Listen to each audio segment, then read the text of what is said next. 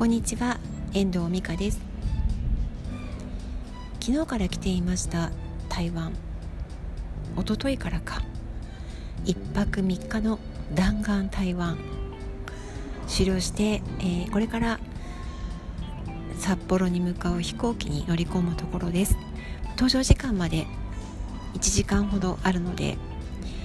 えー、今桃園空港で過ごしております。今回の旅はいつも仲良くしていただいているヒーラーの陽子さんと一緒に取材を兼ねた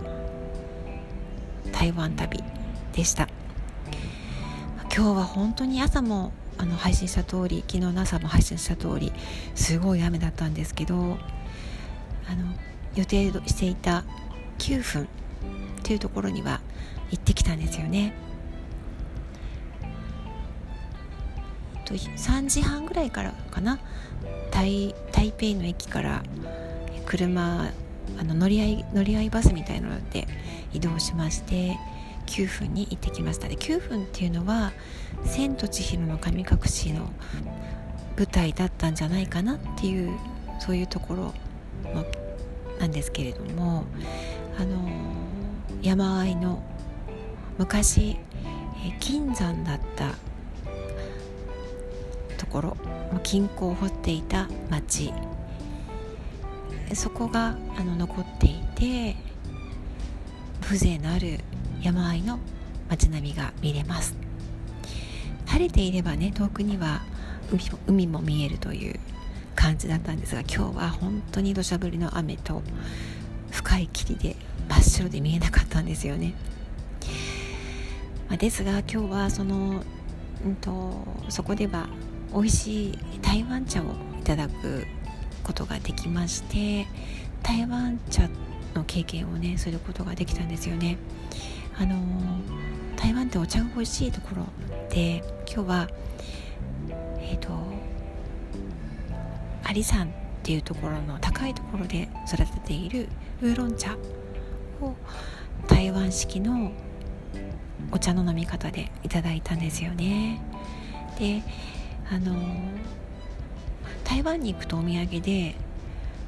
パイナップルケーキとかヌガーとかをいただくことが多いんですけど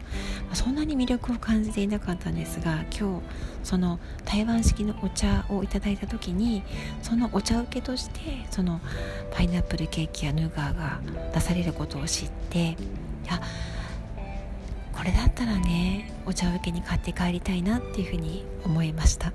で今日はあの私の自分自身のお土産としてそこでいただいた、えーと、ウーロン茶とあとそこで出してくれたお菓子を買ってきました。自宅に戻って家族にね台湾の話をしながら振る舞いたいなっていうふうに思っています。最近私は旅に出ても、まあ、出張に行ってもほとんどお土産は買っていかない 感じであのみんなで楽しめるもの家族が楽しめるようなそういうお茶とかねお菓子とかをちょっと買っていってお土産のお話土産話とともにあのそこで味わったものなんかをこう家族に振る舞うようなことをしてあの家族家族には報告をするような形をとっています。これから、えーと、3時の飛行機で夜中の3時の飛行機で、えー、に向かうんですけれども